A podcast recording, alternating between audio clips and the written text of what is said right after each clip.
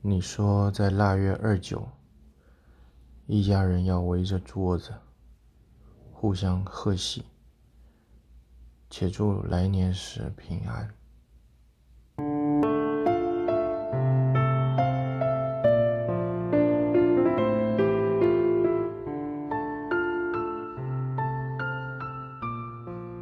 在龛前拿着报纸山火，熏黑了自己的脸。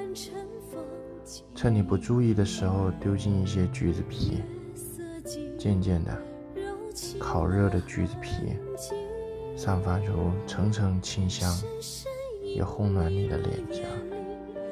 在这腊月天，门轻轻的推开了，他懊悔的抓住手中的薪资袋，喃喃的说：“没有了。”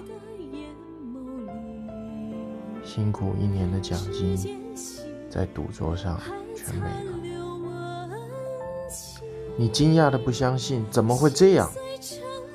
两个人争执、拉扯，在看前，他拿起刀子，嚷嚷的说：“呃，我对不起家人。”血从肚子喷出来了，你尖叫，忘了一旁，我目睹父亲死亡的过程。这个家族还不算小，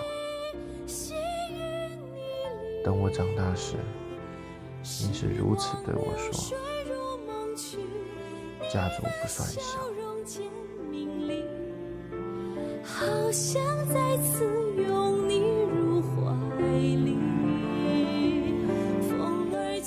孤儿寡母，叔叔们养不起，怕是会白养，怕是你会改嫁。逐出门去，你拿着行李，牵着我的手，头也不回就走，不管我是不是跟得上你的脚步。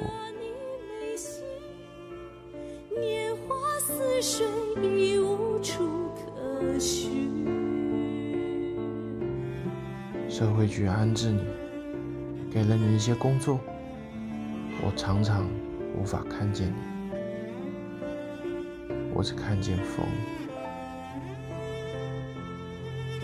偶尔你会带着我出门，天还没亮的时候，好冷，又是快腊月的那个冬天。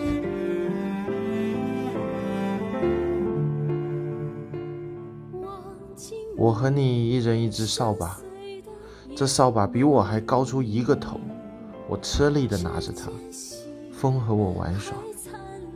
街道的落叶给我追逐，你在身后总是要我认真，别玩了，总是摸着我的头对我说：“没有父亲的孩子不能输人的，懂吗？书要认真的念，这世界上什么都抢得走，就是脑子里装的别人抢不走。”同学们放学，我要去成衣厂当童工。老师等我回到家，帮我补习功课，半工半读完成了学业。而没等到我回报你的养育，你就跟着爸爸走了。转眼十年过去了，而腊月二九就成了绝响。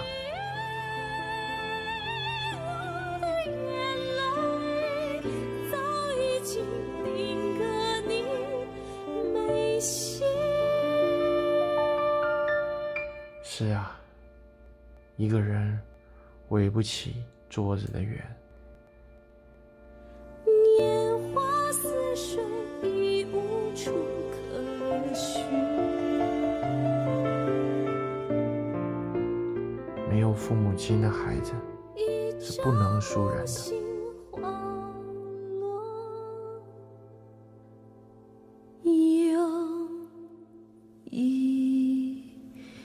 七